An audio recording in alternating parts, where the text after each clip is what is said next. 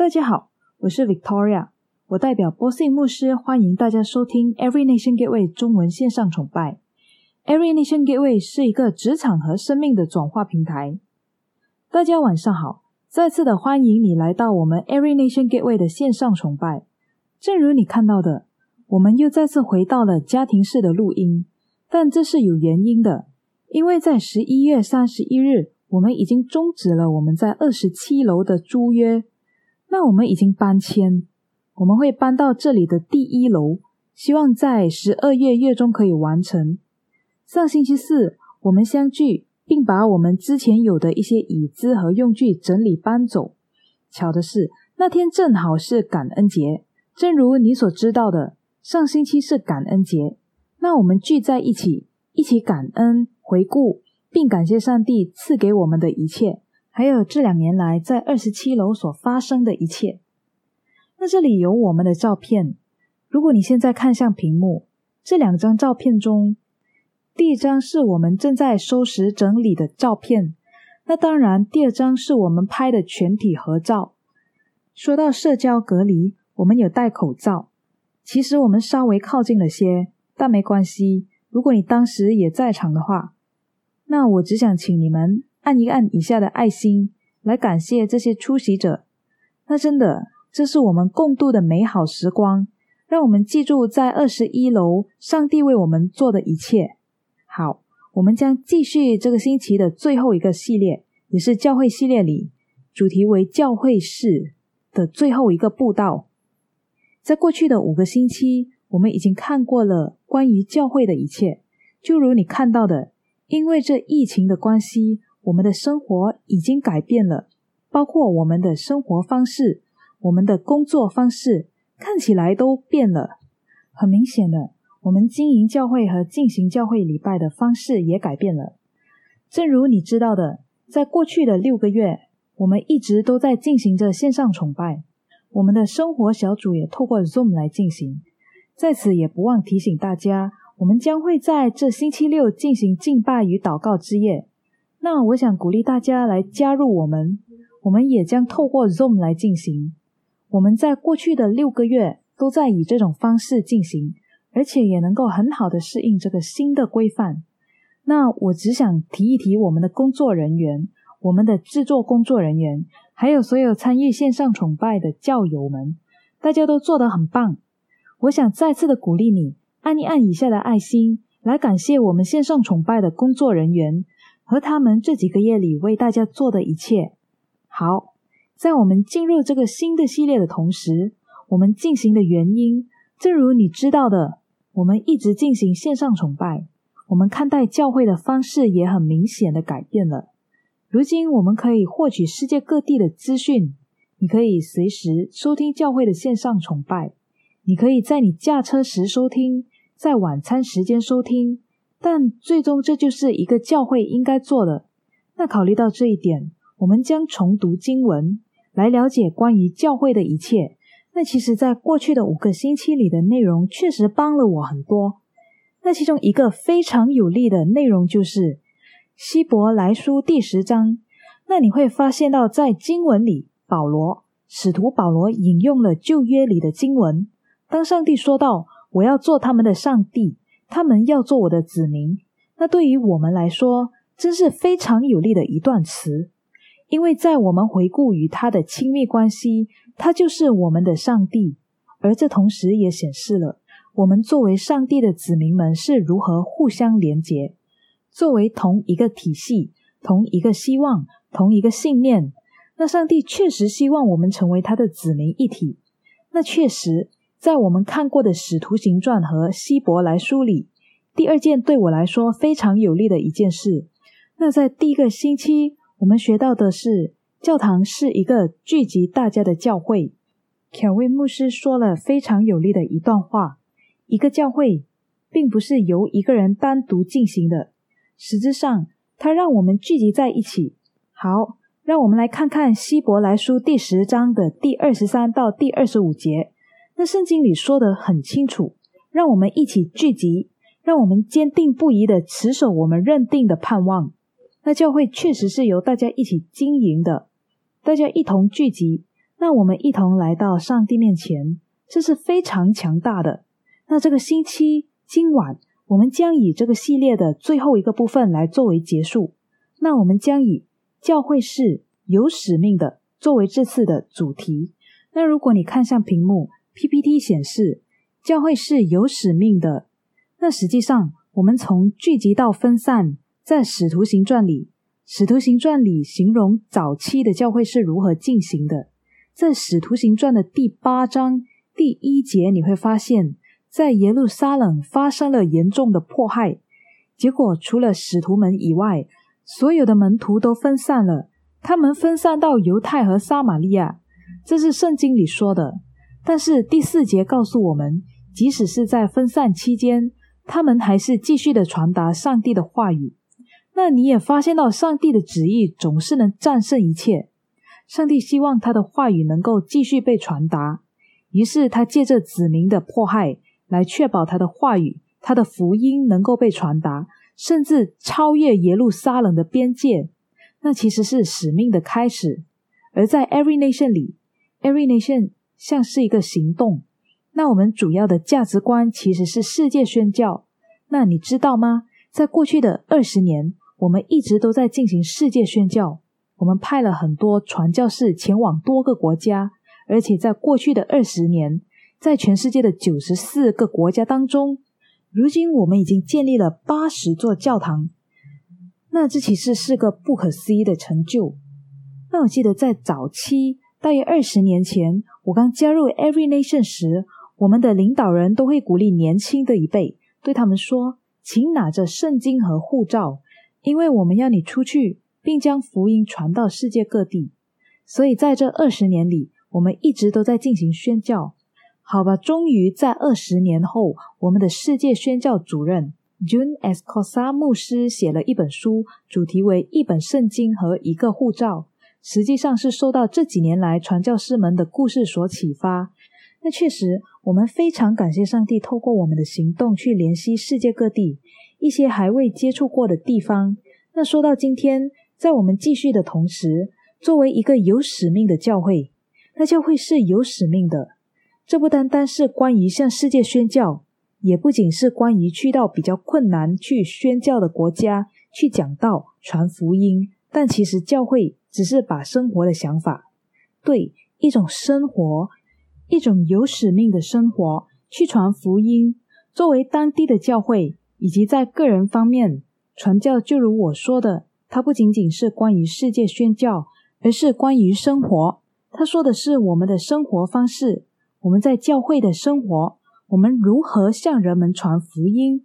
那接下来我们看看圣经，我们要看的经文，现在就在你的屏幕上，在约翰福音第二十章第十九至第二十一节。第十九节说的是，礼拜日黄昏的时候，门徒聚在一起，因为怕犹太人，就把门户都关上。耶稣来了，站在他们中间，说：“愿你们平安。”第二十节说了这话，就把手和勒盘给他们看。门徒看见主，就欢喜了。第二十一节，耶稣又对他们说：“愿你们平安。父怎样差遣了我，我也怎样差遣你们。”那在某种程度上，这是个非常熟悉的片段。在这种情况下，耶稣被钉在十字架上，他被埋葬。那现在他已经复活了。在上一段经文。他已经向他的门徒们显现，他在这个房间遇见了他们，然后基本上向他们证明他已经复活了，他还活着。从这个意义上来说，他就是上帝。好，那现在我想概括的是第二十一节，基本上是上帝的话语，或者说是耶稣的话语：“愿你们平安。父怎样差遣了我，我也怎样差遣你们。”那我们就是被上帝所差遣的。好，屏幕上显示我们是被差遣的人。那这被差遣是什么意思呢？基本上，它的意思是我们是被差遣的意思是，我们因为相同的目的而被差遣，我们因相同目的被差遣，我们由同一个圣灵赋予能力，还有我们被附上相同的权柄。上帝的目的在这两千年以来从未改变。传福音的这个信息一直都没改变。你会发现到，上帝一直在寻找他失去的子民。从这段经文，你会发现，上帝本身就是位传教士，耶稣就是他的第一位传教士。很自然的，上帝就是一位传教士。接着，他差遣了他的儿子，而现在他的儿子差遣了我们。那寻找迷失的人，这个信息从未改变。寻找迷失的人，这个目的从未改变。那你读到福音，你会发现耶稣经常提到君主统治，还有他怎么去追随一个君主。那他现在还在追随着。那上帝仍然在寻找那些迷失的子民。上帝用他的子民去寻找他的子民。那真的，我想鼓励你，因为我们是被差遣的，那目的从未改变过。我们继续的与神同行。继续的为迷失的子民分享他的福音，还有当然，我们被同一个圣灵赋予能力。使徒行传的第一章第八节基本上告诉我们，当圣灵降临到我们的身上，我们将会获得力量，然后我们将成为他的弱点，在耶路撒冷和犹太侧玛利亚的所有土地上，一直到地球的末端。那上帝会赋予我们能力，实际上。我们不需要依靠我们自己的力量去做这些。当然，最后我们被附上同样的权柄。马太福音第二十八章告诉我们，所有在天上和地上的权柄都给了耶稣。所以，除了他，我们不能做任何事情；除了他，我们做不到任何事情。那实质上，我们被附上他的权柄，我们凭着耶稣的权柄出去。所以，这是很强大的。那我们确实想要找出是什么信息？好吧，这信息指的是什么？屏幕上的《路加福音》第二十四章第四十五至第四十七节，《路加福音》的第二十四章其实跟约翰第二十章非常相似，他们在某种意义上是互补的。这是同样的故事，在同样的时间，门徒们相约。好吧，第四十五节说的是，于是他打开他们的心窍。使他们明白圣经，这是非常有趣的。因为上帝说：“你知道吗？”耶稣说：“他打开他们的心窍，使他们明白圣经。”你知道，我们必须打开我们的心窍，我们必须要祷告和请求上帝来打开我们的心窍，因为我们的思想已经被封闭了一段很长的时间。那源自于我们的文化，源自于我们有的经历。当我们面对生活，当我们面对挑战时，从我们的个人经历中，很多时候因为这样，我们不愿接受圣经里的话。另外一件事是，人们不公开秘密，因为他们曾经被基督教徒冒犯，也因为有的时候出自于我们分享福音的日程，出自于向他们传达的日程。你知道我们会冒犯别人，所以因为这些经历，结果在某种程度上，我们的思想是封闭的。好，我们必须要祷告和请求上帝来打开我们的心窍。那今晚我的祈祷就是让上帝来用圣经打开你的心窍。上帝会打开你的心窍，来充分的了解何谓有使命的教会。我们与他一起的使命是什么？那要真正感受上帝寻找迷失的子民的心愿。我们继续往第四十六节看。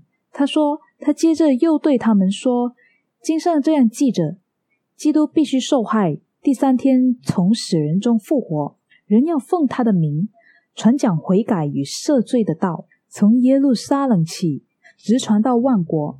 这确实是上帝想传达的信息。即使是今天，基本上上帝为了替我们赎罪而死于十字架上。我读了一个 John Piper 牧师写的文章，但 John Piper 牧师说，一个有使命的教会就像出去。从往下沉的船上救出乘客一样，我想到了这个。对，我想到了这，这是真的，你知道吗？很多时候我们感受不到，我们还看不到，但是罪恶摧毁了生命。对，罪恶对我们的人生造成的后果，就正如我们的生活往下沉的船之中，因为最终，最终罪恶会导致与上帝永恒的分离，导致永久的死亡。所以，当 John Piper 牧师做出这样的比喻时，我认为这非常有趣，因为它提醒着我们，生命是很脆弱的。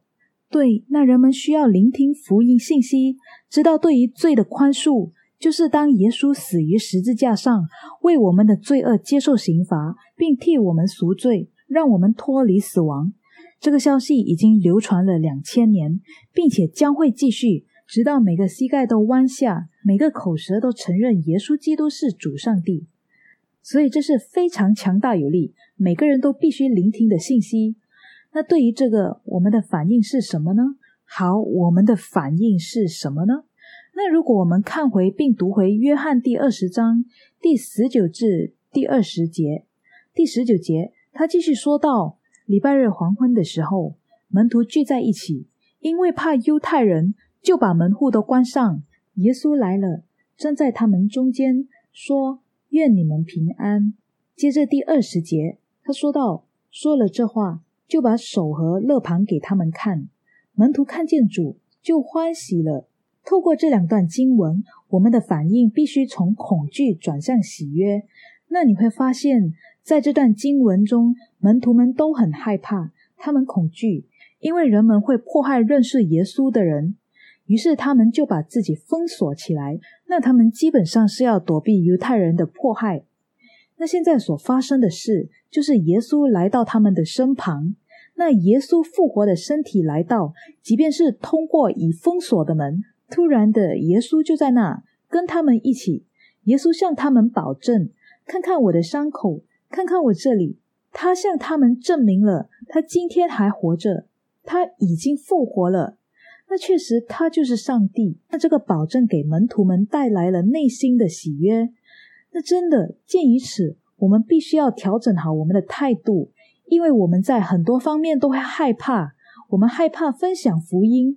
我们在与某人分享这些话语，或与某个人分享福音时，总会忧虑。就连我们要告诉我们的家人，我们现在已经是基督徒，或者告诉他们我们即将接受洗礼，有的时候就连这个都让我们的内心不安。所以在某种程度上，我们的内心会恐惧。同样的，就像门徒们。他们都害怕，他们在封锁的门当中。虽然我们不在封锁的门背后，但很多时候我们远离我们教会外的朋友和教会外的同事们，因为很多时候他们跟我们一起会感到尴尬，又或者我们跟他们在一起时会感到尴尬。人们会觉得我们太过虔诚，我们不是很酷。宗教信仰是弱者需要的东西。所以在某种程度上，我们不能不与他们保持距离，然后我们只与我们的基督徒朋友保持联系，只和我们教会的朋友保持联系。那这样的话，我们将自己与非基督徒的朋友隔开了。但上帝并不想我们这么做，上帝希望我们摆脱恐惧，迈向喜悦与欢乐。为什么呢？因为他今天还活着，确实，他就是上帝。对，那是上帝向我们保证的。事实上，他说过：“愿你们平安，放松。”他说：“别担心，你们很平安。我一直都在，我并没有忽略你们。我今天还活着，而且不管我们做些什么，上帝都与我们同在。那他给了我们肯定，所以我们应该在分享福音的同时，高兴的回应。那你也知道，当我们做着令人兴奋、令人开心的事情。”那是多么的高兴，多么的充满精力，多么的兴奋！就比如说一个榴莲之旅吧，我的家庭就已经很激动了。其实，在今天这个情况之下，榴莲之旅不再令人感到兴奋，因为它越来越贵了，就这样而已。那你今天必须付每公斤六十令吉才能买到，那你最后可能花了一百二十令吉，只买到一个榴莲。就因为这样，我们一般都会在那里把它吃了。我们一般都让摊主破开榴莲，然后确保果肉鲜美，然后我们享受着把它吃了，就是这样。因为如果不好吃的话，我们就会把它退了，那是很贵的。但在我们年轻时的那些日子，那榴莲每个大概是十二或十五令吉。如果你花了二十令吉来买榴莲，那已经算很贵了。那其实一趟榴莲之旅是非常令人兴奋的。尤其是对于我的妻子 Anne 来说，我说的是，当说到榴莲，她就非常的兴奋，那是她的一个使命。然后当我们去到摊子时，他首先会问摊主的第一件事：哪个是带苦的？我要苦的，要苦的，不苦的我不要，要大的，带点苦的，给我苦的。那他一拿到整个榴莲，他就会开始摇一摇。对他来说，他知道该做些什么。如果是我的话，我只会做做样子。我其实不知道我在做些什么，我只是做做样子。但是对于 Anne 来说，他清楚的知道那是怎么一回事。然后他会闻一闻，他会帮大家挑选上等的榴莲。然后摊主老板会简单的在榴莲底部开个口，让我们回去可以更轻易的打开。最大的乐趣就是在我们买了榴莲回家之后，准备打开榴莲的时候，我们有的人会用屁刀。那对于不擅长的人，你会把整个榴莲毁了。那我们也会用螺丝刀之类的东西来把它剖开。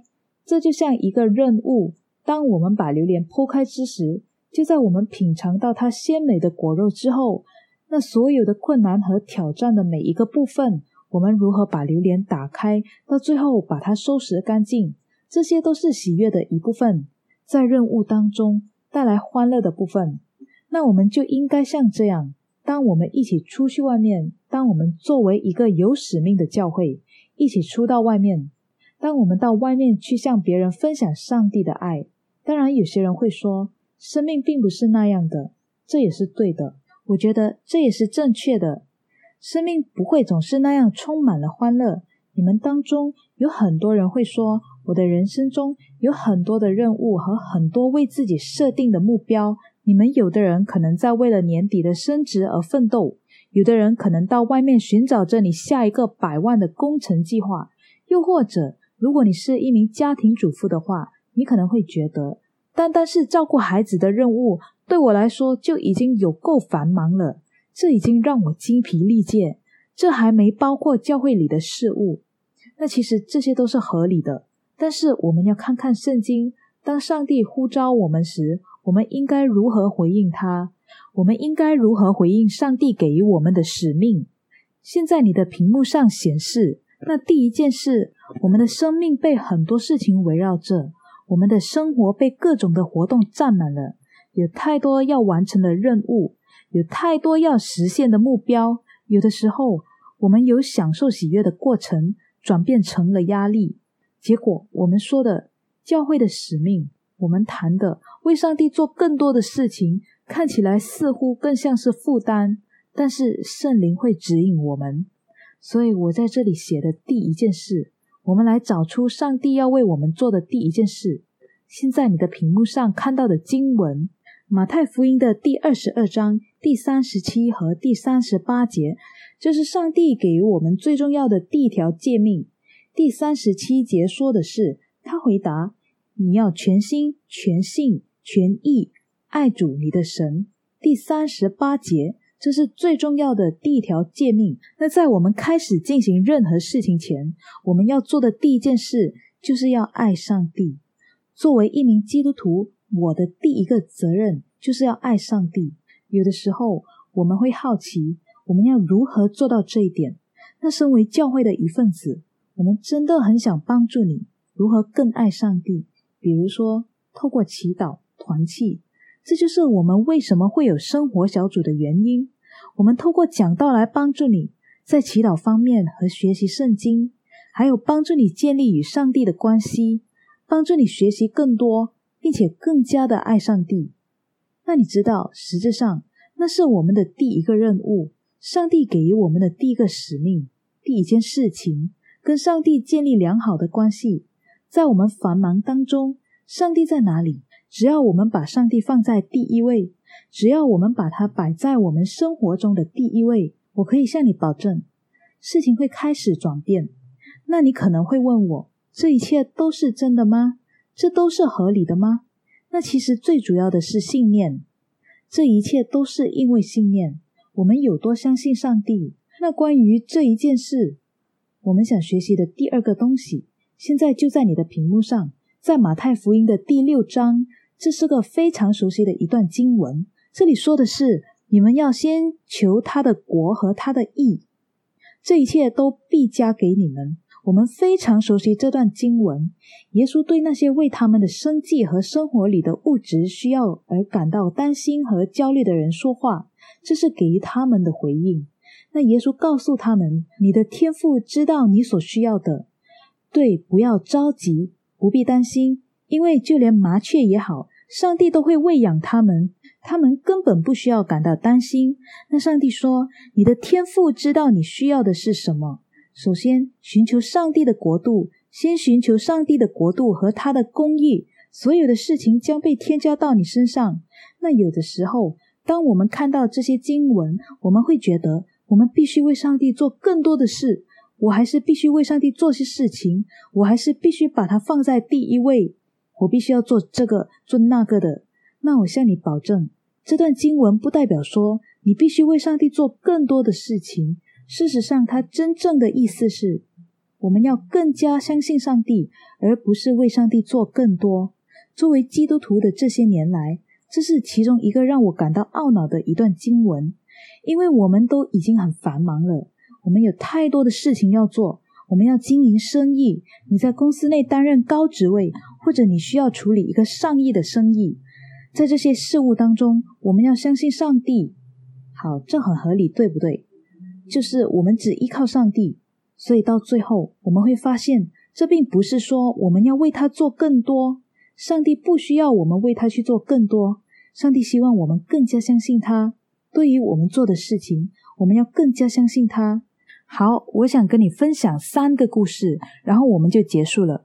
那你知道，一个使命，并不只是说。这是我今天要为上帝做的哦，我会怎样去执行它？还有，这是我会分享的之类的。那你知道，一个使命就只是拥有一个心态，而我们做事的方式都会以福音为中心。那我只想跟你分享这个故事。那我当时还不是首席执行官 CEO，我只不过是执行副主席。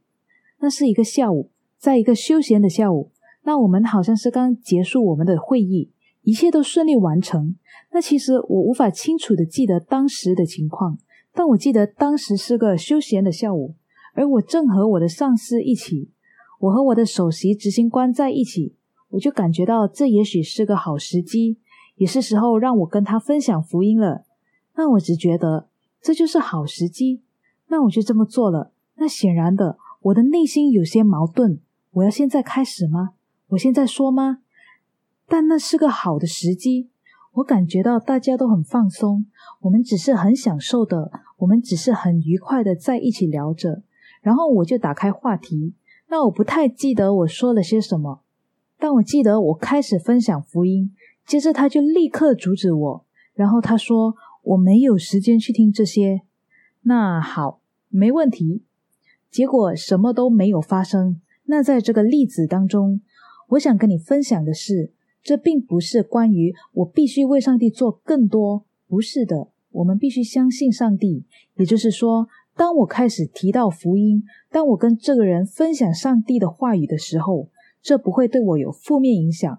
我不会感觉到这件事很困难。上帝会一直都在。在这整个情况之下，这真的是要相信上帝。上帝啊，我只想分享你的话语。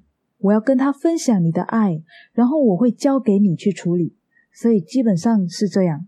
那在菲律宾，我们做我们的生意，那其实马来西亚协会真的是我们其中一个重要的组织，因为那是所有的马来西亚人社区见面的地方，所以很多年来我一直在担任董事长，好几年我都一直在担任马来西亚协会会长。那我们做这些的其中一个原因。是因为这是我们与马来西亚社区连接的其中一个方式。那在生意方面，我有一个同事 Mark Anthony，他是个年轻人，大概二十几岁。他很讨厌我们的保险经纪人，所以他应该成为协会里的一部分。那我们就好像同事，我们一起合作。那当马来西亚人来到菲律宾投资，他就会跟对方谈，因为他知道任何人来到都会注册并加入马来西亚协会。那这是一个增加成员的方式，而在菲律宾投资的同时，我们又能够与马来西亚人保持联系，我们也可以跟他们做交易。那很多年来，我们都是这么做。但同时，菲律宾的马来西亚协会将会是我的使命的一部分。我遇到了很多的马来西亚人，他们当中有很多个开始认识耶稣，有的继续在 Every Nation 敬拜，有的人转去其他的教会，但都没关系。那这是我使命的一部分。在我们做生意的期间，我们计划在组织，好让我们能够善用它帮助我们的生意，但同时又能完成我们上帝的使命。那其实今天我们的教会有 Chris 和 Christina 跟我们在一起，这真是太幸运了，你知道吗？我们是在马来西亚学会遇见他们的，而我们在马尼拉相遇的时候就认识了。那这确实是这样。当上帝说先找我，这不是意味着要做更多，我们并没有为上帝做更多，我们真的只是在经营我们的生意，但在同时，我们完成了上帝的使命。所以，我真的想鼓励你，一个使命，并不是意味着你需要比现在做的更多，只需要依着上帝调整你所做的你的生意。那我想跟你分享的第三个故事，是关于我的一位同事，一位旧的同事，最近刚过世，我想大概是两年前，所以我未能得到他的同意来分享这个见证，那我就不说他的名字了。那他是我的一位旧同事。他曾经是丰隆公司的其中一个公司总经理，他是一个非常好的人。其实我们都非常喜欢他。他很机智，他很讨人欢喜，他就是一个让人想多靠近的人。但他又是一个充满世故的人。在我认识他的时候，他跟他的女朋友一起住，他跟他的家人分开了，跟他的女朋友一起住。然后在二零零四年，他去了马尼拉，那我已经在那里了。那个时候我就已经是 CEO，那我们见面，我跟他一起吃午餐，我们聊了一些。他正做着付款设备，安装汽车油站的付款设备，所以他向我询问，看看我们能够怎么帮他。那真的，我们只是在谈生意，但是谈着谈着就谈到个人的话题，而他向我开口说，他仍然与家庭保持联系，每个星期日他都跟随他们去教会。那他问我这个问题，他说：“波信，那我还没成为牧师。”那他问我：“这上帝是真实的吗？这是真实的吗？”那让我告诉你，我已经见证了。我就告诉他：“这就是我说的。”我就说：“你知道吗？上帝对我来说是多么的真实。那事实上，我在很早前就接触他了。当我把生命献给了耶稣，那我曾经抽烟。我告诉过你。”我曾经一天抽了大概一包的烟，在我决定要停止吸烟时，我向上帝祷告，然后我说：“我只不过当了一个星期基督徒，我根本不知道如何祷告，我只不过这样祷告。我说：上帝，你能帮我吗？请让我停止这吸烟的欲望。我只说了这些，这就是我祷告的方式。接着我就感觉到那个烟瘾消失了。那从那天开始，一直到我跟他聊天的那一刻，我再没有吸烟了。”所以，上帝对我来说是多么的真实！他显现了，他显现了。当我祷告，他就显现了，而我也真正感受到了。就这样，我们的谈话结束了。那我们吃过了午餐，也吃过了晚餐。那我们吃了午餐，我们聊天，然后我们聊到生意，就此而已。那在三年之后，我每年的圣诞节都会回来马来西亚，因为我们回到来。我们和父母庆祝圣诞节之类的，那他知道的，他知道我会回来庆祝圣诞节。他在二零零七年找过我，他给我发了短讯，他拼命的找我，并给我发短信。那他说我一定要把这件事告诉你。那这是他告诉我的。他说有一天他决定了要戒烟，在那同时，他说我记得你跟我说过你怎么祷告。那他说我根本不认识上帝。我只是跟着你说的那样，他说，我就说，请让我停止这个烟瘾。他一字不漏的跟着我那样祷告。那接下来发生的事，在他祈祷了之后，第二天他去上班，在他踏入公司时，他说，通常他每个早上，当他刚来到公司，他就会去律师办公室，就是他的公司的律师办公室，然后他们会聊天。那在他来到律师办公室。就是他们公司的律师办公室时，那律师给了他一根烟，那他当下才发现，他整个早上连一根烟都没抽到。因为每个早上，当他上厕所时，每个早上当他坐在那王位时，他就会抽烟。那之后他就发现，哇哦！他说：“你知道吗？我甚至没有感觉到想抽烟，我根本没有意识到我一整天都没抽烟。事实上，他说我没有跟任何人说。我这样持续了三个月。他说这可能是侥幸。他告诉我这可能是侥幸，这或许只是一个反常的现象。所以让我在告诉别人之前先做个测试。于是，在三个月过后，他终于鼓起勇气告诉他的同事。”他在向上帝祈祷之后就已经戒烟了。那从那之后，从那天之后，他就发现上帝在他的生命里是真实的。他决定了回到他家人的身边。那天，他告诉他的女朋友，他让他回到他自己的生活。那他现在要回到他家人的身边，那是多么的强大！那当我分享这个简短的见证，我从未想过会发生这样的事情。那我也没有编造故事。那在我结束的同时，我只想鼓励你：我们要学习更加相信上帝，而不是为他做更多的事情。上帝不需要我们为他做更多事情，他只要我们更加相信他。所以，我真的想鼓励你，在我们的生活里，当我们出到外面做我们的事情，我们只需要把上帝要我们做的事情记在心里。你只需要去到外面，在某人的生命中做些改变，分享见证。传达神的讯息。那你知道，当我们聊生意时，聊到上帝的话语，这没什么不对的。那在我结束之前，请看看你的屏幕上写的：教会是有使命的。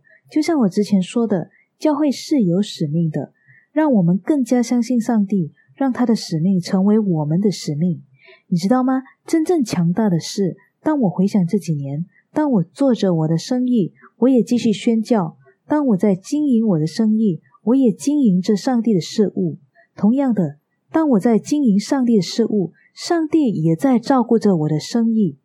那你知道吗？我在马尼拉带领的两个生活小组，有好几次我们出到外面，我们要去资讯，我跟别人谈话。那我们到外面做很多事情，每个星期二和星期日，几乎每个星期二和星期日都是由我来主持。在马尼拉，我们称它为过渡。那我在那里做这个，我在教会里服侍。那我相信，当我花时间在经营上帝的事物时，他也在照顾我的生意。就好像当我经营我自己的生意时，我也照顾他的事物一样。那我真的很想鼓励你，这使命并不意味着要为上帝做更多，而是把自己能做的做到最好。而基本上就只是分享上帝的话语和与别人分享上帝的爱。那我想以这个信息作为结束。我想为你们祷告。我真的非常感谢你们今晚在这里跟我们一起收看我们这个系列。那我们即将结束这个系列。我们说了很多关于教会集合，关于我们作为教友一起来到教会，关于一个圣约社区，关于我们一起奉献祷告的事。那其实现在我们说的使命和一起为上帝的旨意做事。那在我们结束这个系列前，我想祷告的是，你将以不同的角度去看待教会，它不会是你有义务去做的事情，而是你真正想要做的事情。好，就让我为我们大家祷告。那你可以低下头，亲爱的天父，我们非常感谢你，在我们迷失的时候，你把你的儿子耶稣派来寻找我们。主啊，你差遣你的儿子作为守卫宣教士来寻找所有迷失的人，为此我们真的非常感恩。主啊，今天我们来到你的面前，我们非常感恩和感激你为我们所做的一切。那我们祈祷，让我们带着你给我们的使命活下去。我们祈祷，让我们不会害怕，而是由恐惧转变成欢乐和喜悦。确实，我们知道你已经走在我们前面，你已经为我们做了准备。我们不是凭着自己的能力去做事，而事实上，主啊，你只是呼召我们成为使者，去传达你的话语，让我们勇敢的、大胆的就这样出到外面做我们的生意和分享你的话语，分享上帝的爱。所以，主啊，我要为此感谢你。我为今晚这里的每一位祈祷，在我们聆听这个信息的同时。主啊，我们祈祷你能打开他们的心灵，这些经文将会充满他们的内心和他们的心灵，让他们会由衷的感激和明白你想要的，并真正领悟到你所期望的，去找寻这世上每一位迷失的灵魂。所以，主啊，我们感谢你，我们以耶稣的名义感谢你，我们祈祷并说 Amen。好，我们已经结束了。那正如你所知道的。在我们结束之前，我们每一次的线上服务，我们会做些事情。那就在屏幕上这里有个应用题。那我想让你看看这个问题。那我也希望你能够在以下的留言区写些东西。如果在此刻你的心里有一个见证，那你认为你能够分享，你可以跟某个人分享，以帮助他们更加相信上帝。我希望你能够把它写下，可能就把简短的词。或句子写在留言区，又或者你可以把电话留下，我们会联络你，并与你交谈。